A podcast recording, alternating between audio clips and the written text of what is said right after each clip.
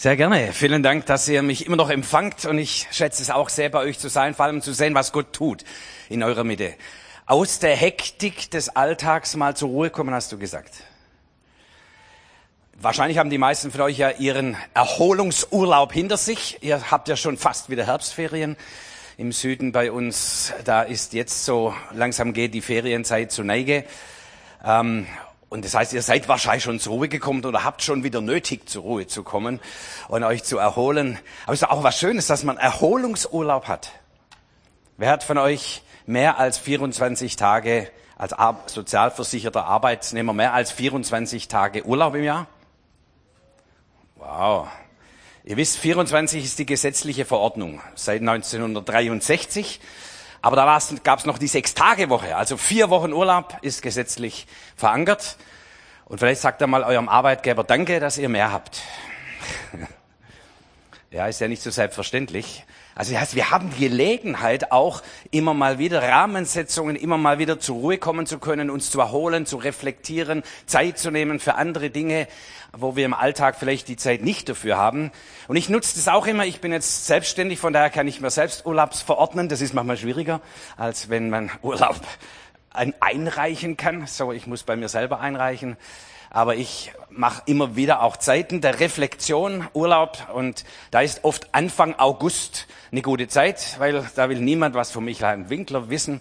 Äh, sind alle, Anfang August haben alle Bundesländer, eine Woche lang überschneidet sich in allen Bundesländern. So, da will niemand was von mir wissen und das ist die Zeit, wo ich dann auch immer mich ein bisschen zurückziehe. Wir hatten ein paar Tage mit unseren Enkeln, wir haben sechs Enkel, zwei weitere sind unterwegs da klappt die Multiplikation in der Familie. Das freut mich. In Gemeinde hat es nicht immer geklappt, die Multiplikation, aber wenigstens in der Familie. Und da hatten wir mit unseren sechs Enkeln ein paar Tage verbracht bei uns zu Hause. Und danach brauchst du dann auch Erholungsurlaub. Ähm und äh, dann sind wir nach Mallorca. Da ist ein Unternehmer, den ich seit 15 Jahren auch begleite, hat eine Villa und da dürfen wir ab und zu sein. Und dann mal so zur Ruhe zu kommen und genau was du sagst, mal so raus aus dem Alltag, reflektieren, mal nachdenken, was mache ich eigentlich? Zurückblicken, mit was verbringe ich meine Zeit? Und ist es das, wofür ich angetreten bin? Gott braucht uns, haben wir heute schon gehört. Gott will uns einsetzen, da ist irgendwie Auftrag, da ist Berufung in unserem Leben. Bin ich auf der Spur, Herr? Oder mache ich irgendwas, einfach weil Leute mich drängen oder weil die Sparkasse sagt, jetzt musst du unbedingt Geld anlegen oder, oder, oder, oder so viel, was an uns herangetragen wird. Aber was ist richtig? Wir haben nur begrenzte Zeit, nur begrenzte Energie, nur begrenzte Möglichkeiten. Was ist das Richtige zu tun? Und als ich so ein bisschen nachgedacht habe, dort im sehr heißen Mallorca, ähm, dann fiel mir ein, ähm, ein Wort, ähm, was ich am Anfang des Jahres hatte. Und zwar hat ein Unternehmer mich gebeten, eine Weihnachtskarte zu schreiben, ein bisschen einen Text mit Inhalt für seine Kunden und für seine Lieferanten und so weiter. Und da habe ich gesagt, Michael, kannst du mir was schreiben? Und das war so im November letzten Jahres, da habe ich mir dann Gedanken gemacht. Und wenn ich das mache, dann versuche ich auch hinzuhören, zu sagen, Herr, das werden ganz viele Menschen lesen, die jetzt dich gar nicht kennen die gar nicht den Kontext dafür haben, was ist das Wort? Was spricht auch hinein in das neue Jahr?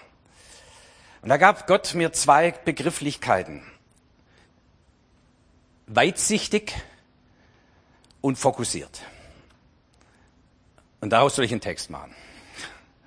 Und da habe ich gesagt, weitsichtig und fokussiert, das ist genau das Gegenteil. Ja, das passt doch nicht zusammen. Und da bin ich hineingegangen, habe mich versucht hineinzuspüren in diese Worte. Und dann fiel mir ein das Bild des Adlers. Da dachte ich, yes, und das passt so gut auch zu dem, was wir gerade gehört haben. Der Adler ist zunächst weitsichtig. Er schwingt sich empor und über sein Wirkungsfeld, über sein Jagdgebiet, über seinen Wirkungskreis zieht er mit einer gewissen Gelassenheit seine Kreise. Und dann erblickt er etwas, fokussiert etwas und mit absoluter Fokussierung, absoluter Konzentration geht er auf das eine. Mit über 200 Stundenkilometer jagt er zu Boden, er greift die Beute und geht wieder nach oben in seinen Horst, um die Beute zu verzehren. Und dann kommt wieder das Kreisen in Weitsichtigkeit. Da dachte ich, wow, daraus habe ich einen Text gemacht. Und ist übrigens, so vielleicht Klammer auf, auch zur Ermutigung, nehmt den Gott mit in euren Alltag. Bitte, bitte, bitte. Ja? Gott ist nicht nur ein Gott des Sonntaggottesdienstes, Gott ist ein Gott des Montags. Gott ist ein Gott, der im Alltag zu uns redet und auch solche Perspektiven kommt. Herr, wie sollen wir leben? Und der Unternehmer hat es auch aufgegriffen und gesagt, das ist ein Wort auch für uns. Und haben alle Mitarbeiter mussten auf ihrem Bildschirm den Adler haben, das ganze Jahr über, Bildschirmschoner.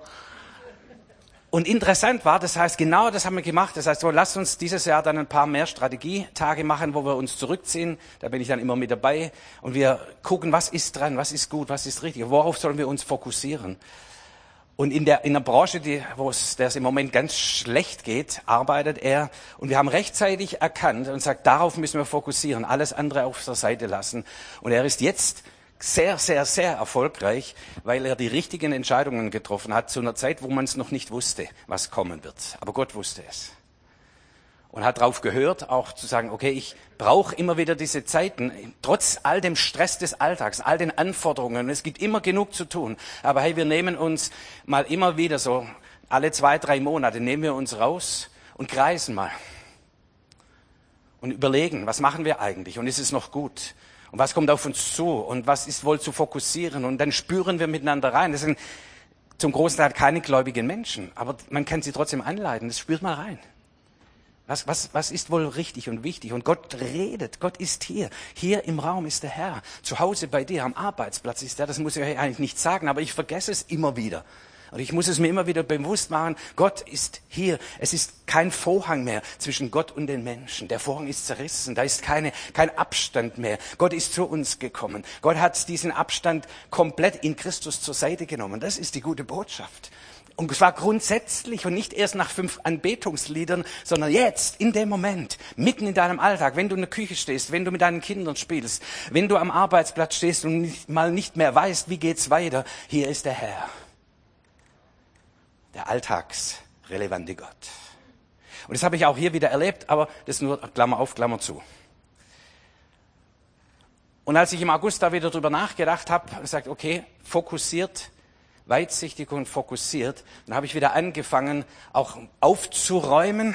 Wo habe ich Dinge angenommen und aufgegriffen, die sagt, das passt nicht. Das kostet nur Energie und Kraft und Zeit und Aufwand, ist aber nicht wirksam, hat kein, macht keinen Sinn, ist nicht gut, ist nicht richtig und habe dann auch für dieses restliche Jahr und auch schon ein bisschen in das neue Jahr hinein gesagt, okay, darauf will ich meinen Fokus richten. Das ist der Schwerpunkt. Da will ich meine Energie reinstecken. Und das sind Dinge, die einfach mal warten müssen oder auch ich absage oder sage, nein, das ist nicht mehr dran.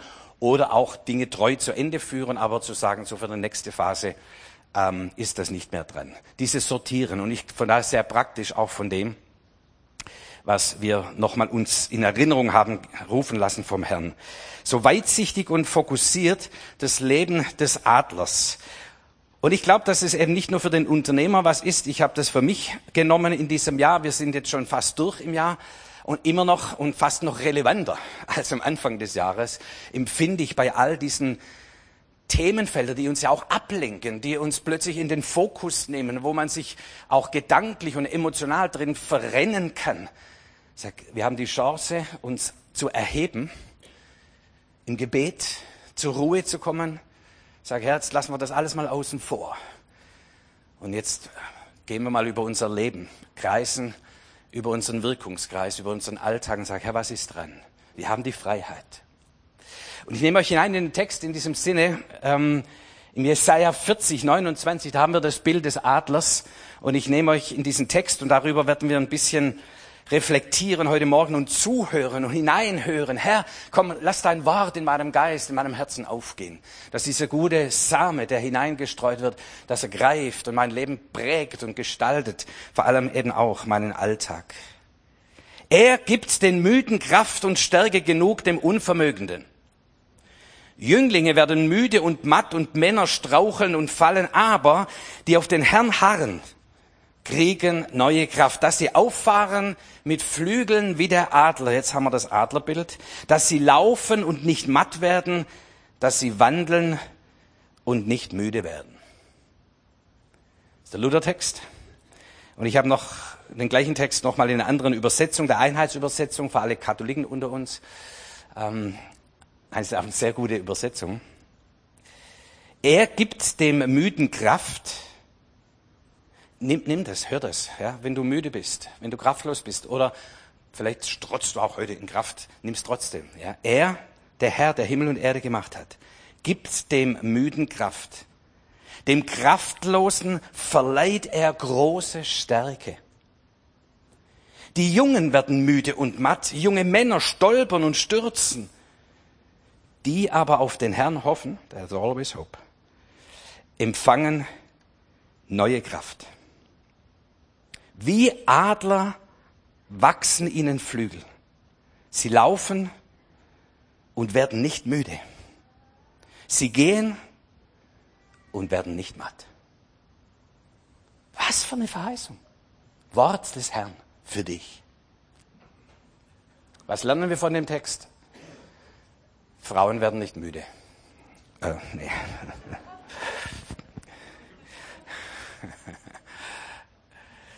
Natürlich wird hier aufgegriffen, sagen selbst junge Männer, die sagen, oh, ich, wo ist das Klavier, ich reiß die Bäume raus.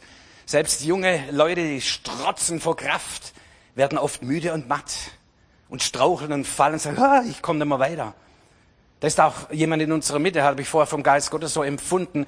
Du steckst im Loch drin, es geht immer tiefer runter und es werden dir Seile der Hilfe zugeworfen, aber du bist zu stolz, es zu ergreifen. Nein, ich kann mir selber helfen. Lass dir helfen, bitte ergreif die Möglichkeit, die man dir gibt. Sei nicht zu stolz. Wir alle brauchen immer mal wieder Hilfe, immer mal wieder die helfende Hand von unserem Herrn und in der Regel wirkt unser Herr durch andere Menschen ja, die dir eine helfende Hand reichen, dann ergreif sie. Sei nicht zu stolz, bevor du untergehst. Ergreif es. Vielleicht ist es ein Wort und du spürst, jetzt spricht der Herr zu dir und du weißt, ja, der hat mir geholfen, aber ich wollte nicht. Ergreif die Hilfe, bitte. Selbst junge Männer, selbst die, die denken, ach, was, das Leben, no problem, werden müde und matt. Aber die auf den Herrn hoffen,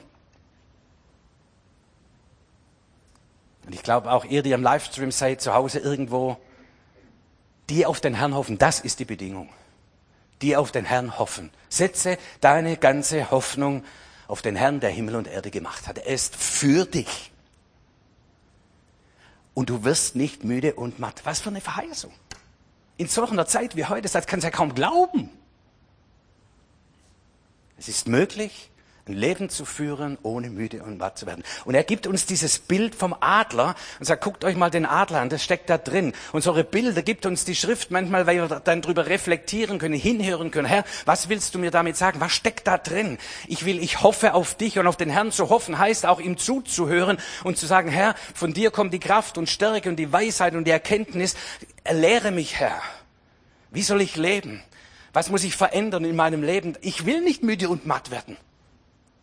Ich will nicht diese innere Kraft und Leidenschaft verlieren, diese Lebensfreude und Lebenslust. Ja, der äußere Mensch, der wird, ja, hier und da hat man so seine Befindlichkeiten. Das sagt die Schrift auch. Aber es geht um den inneren Mensch. Da ist doch oft der Punkt, dass ich sage, ich fühle mich so kraftlos. Ich bin so depressiv. Es ist so müde. Es ist so schwierig. Es ist einfach zu viel. Ich kann nicht mehr. Er sagt, die auf den Herrn hoffen. Die auf den Herrn hoffen kriegen neue Kraft. Herr, lass, lehre uns, wie wir leben können, dass wir nicht immer in diese Spirale der Mattheit kommen, in diese Ermattung und Müdung und wir lechzen nach dem nächsten Erholungsurlaub, der uns auch nur in Stress bringt. Meine Frau hat immer gesagt, äh, mit, wir haben vier Kinder, sagt, äh, Urlaub ist Alltag unter erschwerten Bedingungen. wie wir auch gelernt haben, den Urlaub ein bisschen anders zu strukturieren und so. Ähm, aber wir setzen oft so viel Hoffnung da rein in den Urlaub. Und wenn dann schief läuft, und natürlich ist dann oft, dann wird man krank im Urlaub, weil natürlich der Körper völlig überfordert ist und endlich kann er sich erholen. Und da kommen erst einmal diese Zipperlein und Erkrankungen, die der Körper zurückgehalten hat. Nicht der Urlaub ist unsere Hoffnung. Die auf den Urlaub hoffen, kriegen neue Kraft, sondern die auf den Herrn hoffen, kriegen neue Kraft. Und ja, der Herr erlaubt uns Urlaub. Können wir auch in der Schrift lesen, das ist durchaus biblisch. Aber setz deine Hoffnung nicht in den Urlaub, sondern auch in den Herrn, der uns auch Urlaub schenkt. Ein großer Unterschied. So, komm, lass uns da mal ein bisschen nachdenken und reingehen. Ich nehme euch in ein paar Themenfelder mit, in diesem Aspekt, die auf den Herrn hoffen, die darauf gucken, Herr, lehre uns, zeige uns, wie haben, haben wir diesen Lebensstil, der uns nicht müde und nicht matt macht. Und wir bleiben ein bisschen in diesem Bild des Adlers. Das Erste, worauf ich uns hinweisen möchte, ist die Identitätsfrage. Leben wie ein Adler. Lebe, wer du bist. Ich beschäftige mich gerade ein bisschen mit Bildung, weil ich denke, das ist so ein Themenfeld, äh, wo wir auch in unserem Land, auch als Gottes Volk, neu ergreifen dürfen. Und ich habe mal geguckt, das Wort Bildung, wusste ich nicht, ist in die deutsche Sprache eingeführt worden vom Meister Eckert. Das ist ein christlicher Mystiker. Und der hat dieses Wort Bildung eingeführt in die deutsche Sprache. Hat es aber so verstanden, sagt, Bildung ist das Herausbilden der Ebenbildlichkeit Gottes im Menschen. Jetzt sag, spreche ich von, wir sind eine Bildungsgemeinschaft. ja, ja, das ist ein schöner Begriff auch für Jüngerschaft, äh, zu sagen, ja, es, in diesem Sinne sind wir eine Bildungsgemeinschaft. Das heißt, wir, wir lernen zu werden, was wir sind. Ebenbilder Gottes. Und wir haben so viel davon verloren. Und es ist dieses Herausbilden, durch was auch immer, das Herausbilden, dass wir mehr und mehr leben in dieser Identität der Ebenbildlichkeit Gottes. Das ist übrigens auch ein schöner Ansatz im Gespräch mit Menschen, die Christus noch nicht kennen und zu sagen, hey, du lebst unter deinem Niveau, du lebst nicht deine Identität. Deine Identität ist eben Bild des lebendigen Gottes zu sein. Komm, wir können dir helfen. Erkenne, erfahre, wie du hineinwächst, hineingebildet werden kannst, herausgebildet werden kann, diese Ebenbildlichkeit Gottes in dir. Identität. Der Adler. Ähm, da gibt es eine schöne Parabel. Ähm, vielleicht ist es auch eine wahre Geschichte, ich habe es nicht rausgefunden, nehmen wir es mal als Parabel. Von einem Farmer, der, Hühnerfarmer, und äh, der findet einen kleinen Adler, der ein bisschen angeknackst ist und nimmt ihn mit und steckt ihn zu den Hühnern in den Hühnerstall. Und der Adler wächst mit den Hühnern im Hühnerstall auf und wird groß und mächtig und lebt mit den Hühnern. Und eines Tages kommt ein ähm, Bergsteiger von den Bergen runter, kommt an dieser Farbe vorbei und sieht diesen Adler, wie er da mit den Hühnern äh, flattert und pick, pick, pick und Würmer und all das ganze Zeug und sagt, das kann da wohl nicht wahr sein. Dieser herrliche Vogel lebt hier in diesem Hühnerstall. Lass ihn frei.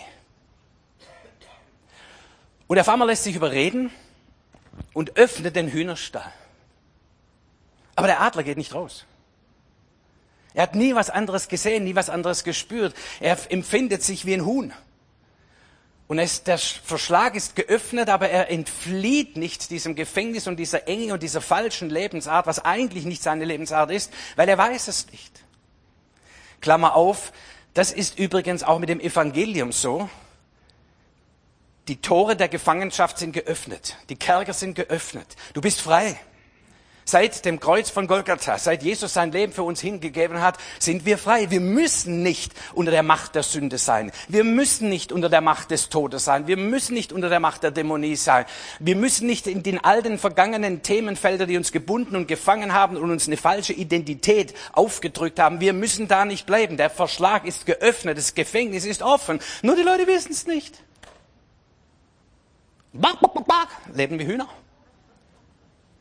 obwohl sie doch Adler sind, eben Bilder Gottes, geschaffen in seiner Würde und Herrlichkeit. Und wir haben sie in unserem Grundgesetz geschrieben, diese Würde des Menschen ist unantastbar. Was ist denn die Würde des Menschen? Ebenbild Gottes zu sein. Und so viele leben wie ein Huhn. So, und der, der, der Adler wusste nicht, wer er ist. Und hat sich eine Lebensart angewöhnt, die ihm gar nicht entsprach, aber er wusste nichts anderes. Und die Geschichte, die Parabel geht so weiter, dass der Bergsteiger sagt, komm, gib mir den Adler mit. Ich nehme ihn mit hinauf in die Höhen des Berges. Und er nimmt den Adler und führt ihn auf die Höhen der Berge. Und dort sieht er die anderen Adler, wie sie fliegen. Dort spürt er und riecht und es erwacht in ihm diese andere Welt, erwacht in ihm, wer er eigentlich ist. Und dann erzählt die Geschichte, er erhebt seine Schwingen und lebt wie ein Adler. Auch das kleine Klammer auf. Deshalb brauchen wir auch Gottesdienste. Deshalb brauchen wir uns einander. Auch, dass wir Menschen mitnehmen und sagen, komm, erlebe doch mal, was eigentlich in dir steckt. wo du eigentlich hingehörst, wer du eigentlich bist. Manchmal müssen Menschen einfach erleben, bevor sie verstehen und ich ihnen erkläre, da sitzen sie noch im Hühnerstall und sagen, du bist ein Adler. Ja? Und Adler, die machen Beute, die fressen Hasen und so. Du frisst Würmer, das kann der gar nicht begreifen. Aber wenn ich ihn mitnehme, ja, sag komm, erlebe doch mal mit uns, was es heißt, wie ein Adler zu leben. Und diese Ansätze auch des Evangeliums, Menschen mit hineinzunehmen. Und wir zeigen ihnen das Leben in dieser herrlichen Freiheit der Kinder Gottes, in dieser anderen Identität als die, die wir haben. Und ich, vielleicht guckst du auch da mal drauf, in, weil da macht uns vieles müde und matt, wenn wir nicht leben, wer wir sind. Und wir denken immer wieder, warum hilft uns niemand? Warum bringt uns niemand Würmer? Warum ist alles so eng hier? Warum streiten sich und dieses Gegacker, irgendwie geht's mir auf den Keks, aber was soll man denn machen, ist halt so. Und wenn wir nicht verstehen, wer wir sind, dann leben wir ein anderes Leben, weil wir konditioniert sind von den Lebensumständen, die manchmal ja auch über Generationen an uns weitergegeben wurden und sagen, so ist das halt. Nein, so ist es nicht. Wir schauen in das Wort und entdecken uns im Spiegel des Wortes Gottes, wer wir sind in Christus, wer wir sind, geschaffen vom lebendigen Gott, geschaffen als Mann und Frau in seiner Ebenbildlichkeit. Apropos Mann und Frau. Und ich fange mich nicht, keine Sorge. Ähm, aber natürlich haben wir Identitätsprobleme. Natürlich haben wir das ein großes Thema. Wer bin ich? Und es ist nicht nur im Sinne von biologisch, sondern als wer fühle ich mich? Bin ich Huhn oder bin ich Adler? Als was fühle ich mich? Was meine soziale Identität? Und all, bei all den Diskussionen, wo man sich drin verfangen kann, und es ist einfach ein Thema, es ist so. Aber was ist denn die Lösung? Geh mal hinter auch die Frage der Sexualität und der Geschlechtlichkeit in den Ursprung und sagen, woher komme ich? Wer hat mich geschaffen? Geschaffen als Mann und Frau in der Ebenbildlichkeit Gottes, das ist dahinter, auch hinter Mann und Frau und hinter divers und hinter was fühle ich und wie fühle ich und irgendwie fühlt es sich komisch an. Ganz dahinter, ich finde meine Wurzeln, ich finde meine Identität, wenn ich zurückfinde in diesen Ursprung, geschaffen in der Ebenbildlichkeit Gottes. Dort ist die Power. Und lasst uns über all die Diskussionen und all die Befindlichkeiten, die doch da sind, das ist so. Aber lasst uns darüber hinausgehen und an die Höhen kommen und sagen, ich will schmecken und sehen und fühlen, was es heißt, wie ein Adler zu leben, als Ebenbild Gottes zu gestalten. Was bedeutet es, Ebenbild Gottes zu sein? Und je mehr wir das in uns aufnehmen, prägt es unsere Befindlichkeit. Und dann klären sich all die dahinterliegenden Fragen, klären sich dann, wer bin ich, was kann ich, was kann ich nicht, wo sind meine Stärken? Wo sind meine Schwächen? Wo sind meine Möglichkeiten? was ist mein Wirkungskreis? Wer sind meine Brüder und Schwestern? Ja, dann klären sich diese Dinge aus dieser Ursprünglichkeit heraus. Und wir sind oft zu lange an Diskussionspunkten, die nicht wirklich weiterhelfen, weil sie ganz schnell in Verletzlichkeit und Befindlichkeit gehen. Aber erklär mal einem Huhn, dass er ein Adler ist. Es ist schwierig. Oder ein Adler im Hühnerkäfig, dass er ein Adler ist. Er muss es erleben, er muss es spüren, ich muss ihn, mit, ihn mitnehmen, ich muss ihn hineinspüren lassen. Und natürlich auch für uns im Alltag, deshalb nicht müde und matt, vielleicht wenn du müde und matt bist, vielleicht ist es auch mal eine Frage, habe ich begriffen, wer ich bin? Und was es bedeutet, als Ebenbild Gottes zu leben. Was es bedeutet, in dieser Identität, in dieser Klarheit zu leben. Hat nicht Joe Cocker das Lied, ich weiß nicht, hat hat das nur gesungen oder auch geschrieben? Love lifts me up where we belong. Ja, kennt ihr das? And mountains are high where the eagles fly. So die Liebe Gottes erhebt uns. Ich weiß nicht, ob er das gemeint hat Joe aber ich leg's mal rein. Ja, die, Love lifts me up. Love lifts me up. Ich spüre diesen Aufwind der Liebe Gottes. Ich spüre diese Leidenschaft, ich spüre dieses Leben, das aus der Gemeinschaft mit Gott kommt. Love lifts me up. Ich halte mal inne. Herr, ich merke, ich bin wieder so vergraben in meiner alten Identität, leben wie ein Huhn, konditioniert von den Umständen. Meine Familiengeschichte klappt wieder über mir zusammen. Herr, ich gehe jetzt mal wieder im Geist auf diese Höhen und Berge und versuche wieder zu riechen und zu schmecken. Danke, dass deine Liebe mich erhebt. Danke, dass ich mich jetzt nicht hier hoch winden muss und hocharbeiten muss, sondern dass du mich erhebst in deiner Liebe.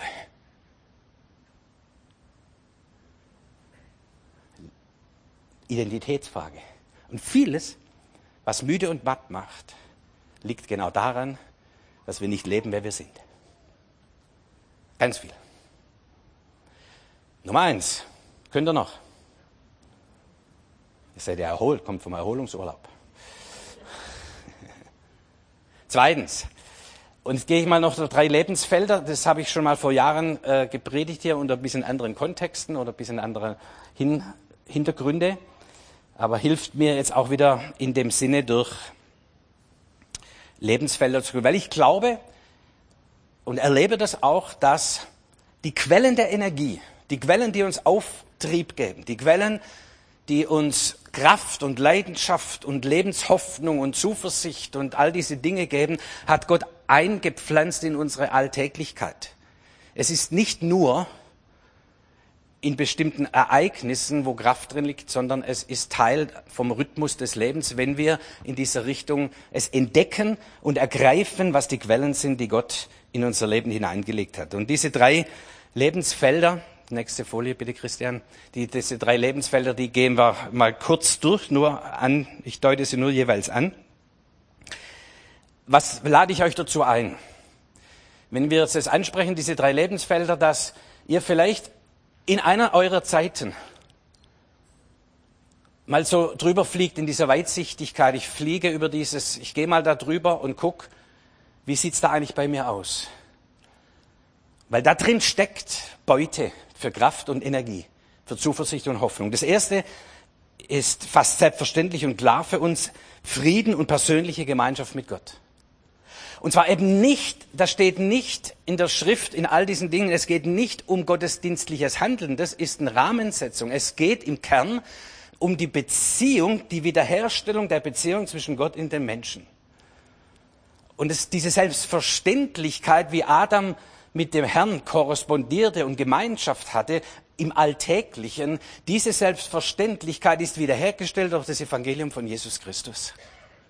Habe ich vorher schon erwähnt, aber muss ich immer wieder erwähnen, weil wir uns auch im Glauben manchmal Hürden auferlegen und sagen, es braucht dieses und jenes und das andere, bis wir zu Gott kommen können. Wir haben nicht mehr, wenn ihr es biblisch wollt, die Hütte David, wo ich einfach reingehe mit Leidenschaft und wo immer ist diese Hütte aufgebaut, dieses Zelt der Begegnung mit Gott, sondern wir bauen wieder die Stiftshütten und die Tempel auf, wo wir sagen, erstens, zweitens, drittens, viertens und du kommst erst durch diese Mechanismen dann in das Allerheiligste und dann begegnest du dem Herrn. Oh, das macht noch zusätzlich müde und matt. Nein, die Gottesbeziehung ist, durch Christus ist alles hinweggenommen, was uns getrennt hat von Gott. Alles, alles, alles, alles. Und das muss ich immer wieder sagen und immer wieder deutlich machen. Das heißt, wenn du einen Glauben hast oder eine Religion, wo du mehr Energie reinsetzen musst, als dass du rauskriegst, dann hast du die, den falschen Glauben. Punkt. Egal, ob der christlich ist oder buddhistisch oder was auch immer, völlig egal. Wenn der Glaube dich nicht erhebt, wenn es keine Kraft ist, wenn keine Beziehung vorhanden ist mit dem lebendigen Gott, sondern wenn Glaubensmechanismen, das gibt es auch im charismatischen. Erstens, zweitens, drittens, Bücher, voller Bücher, wo sagen, wenn du das tust, das tust, das, dann brichst du durch zu Gott. Was ist denn das? Altes Testament in neuer Form? Nein, wir haben freien Zugang. Wir Hebräerbrief, der Vorhang ist zerrissen. Wir haben freien Zugang. Voll Zuversicht und Glauben treten wir hinzu zum Thron der Gnade, wo wir Hilfe empfangen zur richtigen Zeit. Und da ist nicht, oh, jetzt habe ich aber kein Lobpreisteam dabei. Und Segnungsteam steht nicht in meinem Büro. Was mache ich denn jetzt? Tritt hinzu. Tritt hinzu in deiner Not, in deiner Herausforderung, in deinen Fragen, in deinen Stress, in dem du tritt hinzu. Sag, Herr, so ein ein Moment mit dir, ein Moment in der Gemeinschaft mit dir. Gib mir Stärke. Lass mich wieder ein bisschen spüren, dass du da bist. Und es gibt so eine unendliche Kraft, diese Unkompliziertheit des Glaubens. Bitte lasst euch das nicht nehmen. Bitte, bitte, bitte. Und ich danke dem Herrn, dass hier das Evangelium gepredigt wird. Und nicht irgendein Glaubenssätze und nicht irgendwelche Mechanismen und Methoden, wie wir Gott besser kennenlernen können, sondern wir tauchen ein in die Gemeinschaft, in Beziehung mit Gott und entfalten, was wir haben lernen, so wie Beziehungsarbeit nun mal ist. Aber es ist die Beziehung, der Bund ist da, die Grundlage ist da. Und jetzt entfalten und entwickeln wir Gemeinschaft mit dem lebendigen Gott. Und da ist so unendlich viel Kraft drin. So wenn Glaube für dich zusätzlich immer nur Kraft kostet und kein, keine Energie gibt, dann machst du irgendwo, bist du auf der falschen Spur. Und ich lade dich heute ein, das Evangelium zu ergreifen. Es ist vollbracht. Du kannst zum Herrn kommen, so wie du bist. Alles ist für dich erledigt. Du bist versöhnt mit dem Vater im Himmel durch Jesus Christus. Du, es ist eher die Arbeit an dir. Dann sage ich, ergreife, ich empfange, ich nehme, was mir hier angeboten wird. Müde und matt. Gegenteil, aus der Gemeinschaft mit dem lebendigen Gott fließt Tag für Tag unsere Kraft. Paulus sagt so, mein innerer Mensch wird Tag für Tag erneuert.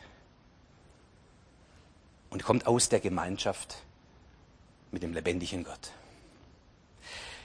Eigentlich wissen wir das, ist klar. Und trotzdem, ich muss mich immer wieder daran erinnern und es ergreifen und darin leben.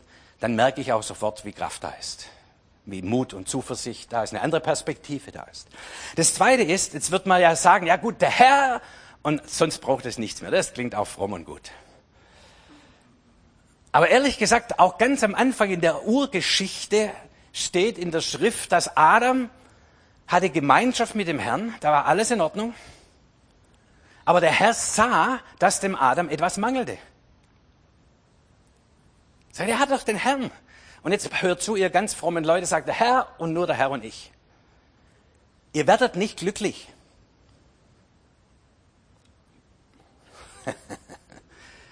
Denn Gott hat Kraft hineingelegt in die sozialen Beziehungen auf Augenhöhe.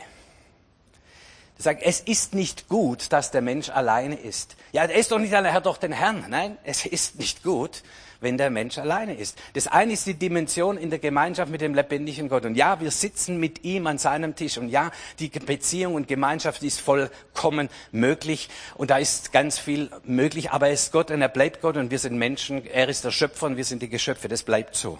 Und auf der Ebene der Geschöpflichkeit, auf der Ebene vom Zwischenmenschlichen brauchen wir Sozialgemeinschaft. Und da geht es nicht nur um die verheiratete Frau und den verheirateten Mann, sondern es ist die Ebene, wo wir auf Augenhöhe, und ich betone auf Augenhöhe, ein Geben und Nehmen in der Gemeinschaft mit anderen Menschen da ist. Und wenn wir das nicht haben, dann fehlt uns eine entscheidende Energiequelle. Und jetzt flieg mal über deine Beziehungen. Mit welchen Beziehungen, Sozialgemeinschaften ist ein Geben und Nehmen da? Du gibst und du empfängst. Und es ist ein Austausch von Energie, von Kraft, von Zuversicht, von Helfen, von all dem, was zwischenmenschliche Beziehungen ausmachen können. Der Reichtum, das wir einander haben. Und wenn du nur Beziehung erwartest, auch hier in der Gemeinde, darf ich mal sagen, wenn du hier reinkommst, sagst, ich warte, dass die Gemeinde mir Beziehung gibt. Vergiss es. Das ist keine Dienstleistung. Es ist Beziehung. Und du kannst nur Beziehung und Gemeinschaft erleben, wenn du dich darauf einlässt. Und zwar auf Augenhöhe. Sonst wird es immer an oben nach unten geben. Das haben wir aber schon vom Herrn. Und er hat sich auf Augenhöhe begeben zu uns. So Beziehung auf Augenhöhe. Und wenn du merkst, meine Beziehungen, die kosten mir einfach nur Kraft, dann überleg mal, liegt's an dir? Oder musst du aus manchen Beziehungen vielleicht auch aussteigen oder verändern? Und damit ist auch völlig okay, wenn wir geben. Aber in der Summe wieder, es kostet dich Kraft, macht dich müde und matt, wenn im Zwischenmenschlichen immer nur ein Geben da ist und nicht ein Nehmen da ist. Und Gott hat es so eingerichtet, dass wir einander beschenken können, einander geben können, satt werden aneinander. So ist auch Ehe, ihr Lieben. Nur werden wir satt, auch im sexuellen Miteinander, im Miteinander essen, leben, wenn wir geben und nehmen haben. Nur so werden wir satt. Wenn der eine immer gibt und der andere nimmt und die Erwartungen sind, du musst mir geben und du bist im Grunde mein Gott, dann versuch, wird es nicht funktionieren. Ich spreche zu schnell, sorry, Übersetzung.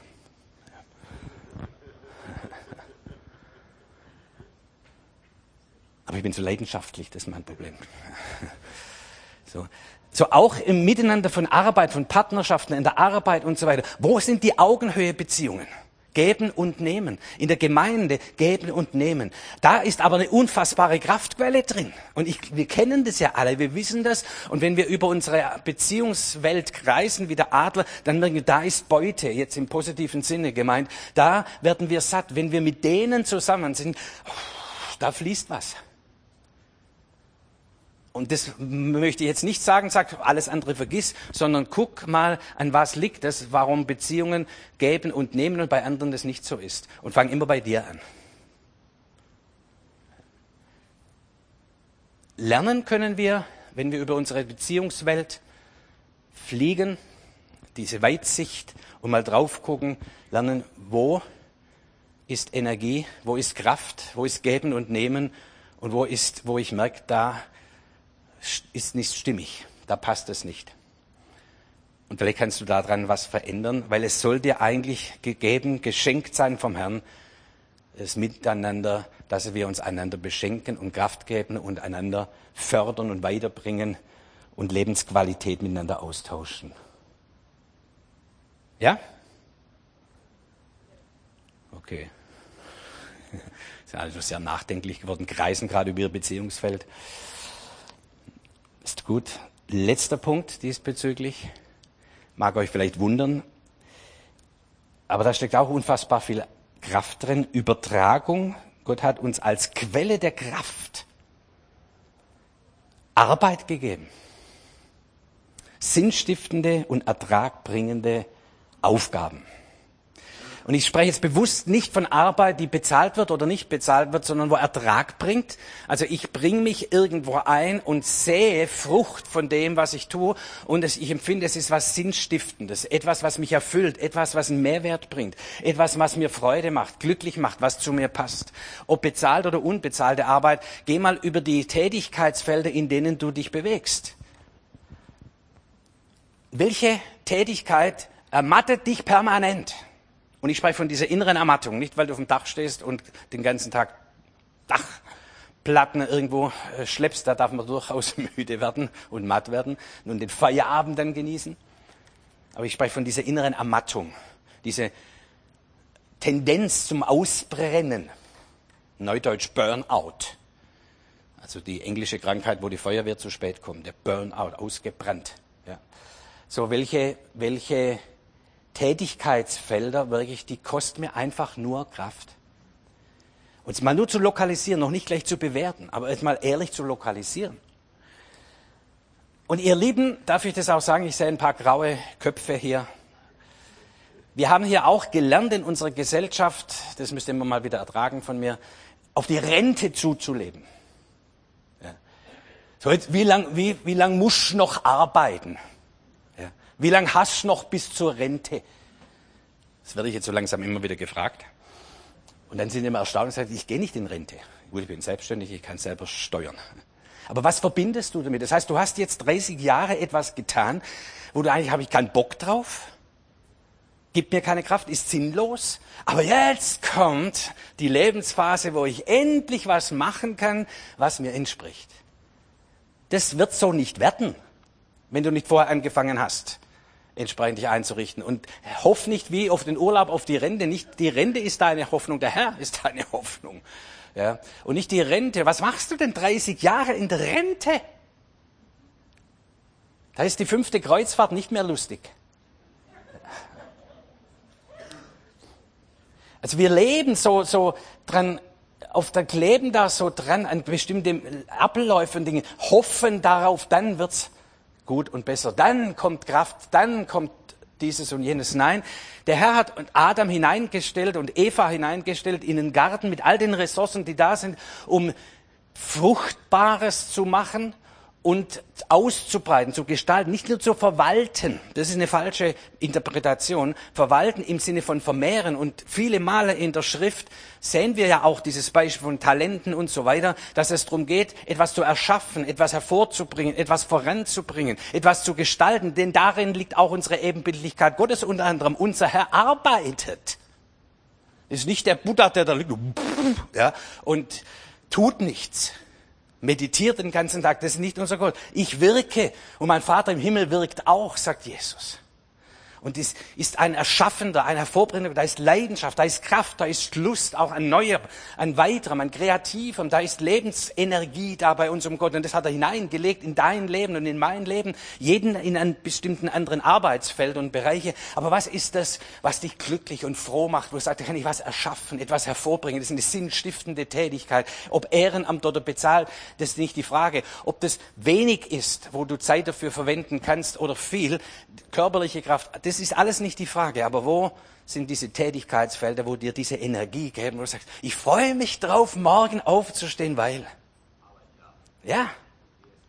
Und wenn das über längere Zeit nicht der Fall ist, dann denk noch mal drüber nach. Sag, was stimmt hier nicht? Denn es ist eine Quelle der Kraft. Und jeder von euch weiß es. Wenn wir da drin sind, dann ist plötzlich, du, ach, was, schon zwölf Stunden rum, ich oh, darf ja nur zehn Stunden arbeiten. So ein Mist. Ja. Man darf nur bis 63 oder 65 oder 66 arbeiten. Mist. Ja. So geht da mal drüber. Und weil vieles von diesem Kraft haben, wir werden müde und matt, weil wir oft Tätigkeiten machen, die keinen Sinn machen, wo wir keine Frucht bringen, auch in der Gemeindearbeit ist jetzt hier nicht so. Ja. In vielen Situationen ist so, haben wir mal wieder gesät. Sagt, toll. Und wo ist die Ernte? Aber wir haben gesät. Das macht nicht froh, wenn wir immer nur säen über Jahrzehnte. Ehrlich. Sehr ermattend. Wenn du aber eine Ernte feiern kannst, und die Leidenschaft weiß, dass ich darauf Wert lege und sage, was wollen wir denn feiern? Ja, so. Und wenn wir nichts zum Feiern haben, wenn es keine Erntedankfeier gibt, irgendwo wird es dann mühselig und beladen. Irgendwo wird schwierig, auch in der Gemeindearbeit. So auch hier wollen wir immer wieder fragen, Herr, sind wir am Richtigen dran? Tun wir die Dinge, wo Kraft drin ist, wo du uns gegeben hast? Auch nicht jede Gemeinde muss jedes Programm durchziehen, weil es irgendein Buch irgendwo steht, wo sagt, das bringt uns den großen Erfolg. Nein, wir erkennen und ergreifen, was Gott uns gegeben hat. Und wo wir Gnade und Freude dran haben und auch eine Notwendigkeit ist, wo wir Menschen dienen, weiterhelfen können, diese Stadt voranbringen können. Und da kommt ein Rückfluss von Dankbarkeit und ihr habt mir geholfen und das macht doch froh, oder? Das gibt Energie. So geh auch mal über dieses Arbeitsfeld oder über diesen Bereich der Arbeit, der Tätigkeiten, sinnstiftend oder auch nicht. Im Bild des Adlers er gibt den Müden Kraft und Stärke genug dem Unvermögenden. Das sehen wir immer noch in diesem Adlerbild. Und zum Abschluss, und dann können wir auch noch, vielleicht noch mal in ein Lied gehen, ist das möglich? Ähm, gleiches Bild, Psalm 103 heißt es, der ist wieder von dem gleichen die Rede, der Schöpfer Himmels und der Erde, der dich dein Leben lang mit Gaben sättigt. Wie dem Adler wird dir die Jugend erneuert. Da ist keine Fußnote dran, gilt von 16 bis 65. Sondern diese permanente Erneuerung. Das heißt, wir gehen, ich benutze nochmal dieses Bild, wir gehen mal durch unser Leben, wir gehen durch unsere Gedankenwelt, wir gehen durch unsere Emotionswelt. Vielleicht brauchen wir dazu auch mal Gebet und Hilfe und einen Zuhörenden auf der anderen Seite. Aber wir gehen durch und rupfen raus. Das ist, was der Adler macht. Er geht immer wieder durch sein Gefieder und rupft das raus, die Federn, die nicht mehr gut sind und an neue wachsen nach, so dass sein Gefieder eigentlich immer jung ist. Seinen Schnabel wetzt er immer wieder und hält ihn scharf und jagt bis zum letzten Tag. Weil eine Erneuerung da ist von diesen wesentlichen Elementen, die es braucht, um ein entsprechendes Leben wie ein Adler zu haben. Und deswegen ist es richtig, bin ich wieder zum Schluss am Anfang, dass wir diese Zeit uns immer wieder nehmen, in Reflexion, in Gemeinschaft, in Gegenwart Gottes, anschauen, diese Themenfelder anschauen, unsere Identität und all diese Themen, die wir angegangen sind und sagen, wo ist was müde und matt geworden? Wo muss ich was rausreißen? Wo habe ich was angenommen, was nicht richtig ist, nicht gut ist? Was nur Ballast bringt, aber nicht wirklich weiterhilft. Und ich, ist die Erneuerung. Wo ist mein Schnabel nicht mehr scharf? Wo ist mein Geist nicht mehr frisch? Wo sind meine Gedanken immer nur in alten Mechanismen drin? Und ich schärfe wieder das, was das Leben eigentlich ausmacht. Und wenn wir in dieser Weise leben, und es ist eine, eine Verheißung auch hier, nicht eine, nur eine Tätigkeit, sondern ich ergreife diese Verheißung, der mich mein Leben lang mit Gaben sättigt. Herr, ich brauche jetzt eine Gabe, mach mich satt was mich, mich weiterbringt, was mir hilft. Und er beschenkt dich ein Leben lang. Das ist wirklich so, ein Leben lang. Und wenn du jetzt an der Stelle bist, wo du sagst, ja gut, oh, jetzt bin ich schon so lange unterwegs und jetzt probiere ich schon so lange, ein Leben lang, es ist für dich. Erneuerung ist möglich. Ein Leben ohne müde und matt zu werden ist möglich. Lass uns in diesem Sinne doch mal in Gebet gehen, in eine Gebets, kurze Gebetszeit, kurze Reflexion gehen. Und ich bete, Heiliger Geist, dass du ja, uns erhebst zuerst. Wir lassen uns mit hineinnehmen im Lobpreis, in der Anbetung, in diesem Bewusstsein, und gehen hoch auf diese Berge, dort wo wir hingehören. In das Leben, in den Lebenskontext der Wahrheiten Gottes. In den Lebenskontext der Gemeinschaft mit dem lebendigen Gott. Unsere Identität. Danke, Herr, dass du uns wiederhergestellt hast. Danke, dass wir vollkommene Gemeinschaft mit dem Vater, dem Sohn und dem Heiligen Geist haben dürfen. Danke, dass dann nichts mehr zwischen Gott und mir ist.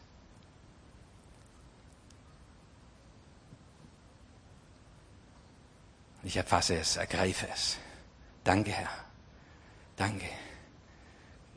Kind Gottes, Teilhaber des Königreiches Gottes, Miterbe Jesu Christi, Teil der Familie Gottes.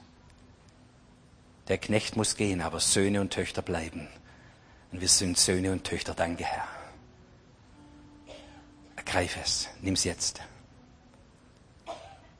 Und während wir jetzt uns bewegen, im Geist kreisen während der Anbetung und dem letzten Lied, das wir miteinander singen, Heiliger Geist, wenn es irgendwelche Dinge gibt, wo du Erneuerung möchtest, hier ist mein Herz, hier ist mein Leben, hier ist mein Verstand, hier ist meine Vergangenheit, meine Gegenwart, meine Zukunft. Mach mich aufmerksam auf die Sachen, die, mir, die mich beschweren und wo Erneuerung notwendig ist. Und ich kehre um und ich verändere mein Leben. Ich bin bereit, Herr. Komm und wirke du, Heiliger Geist.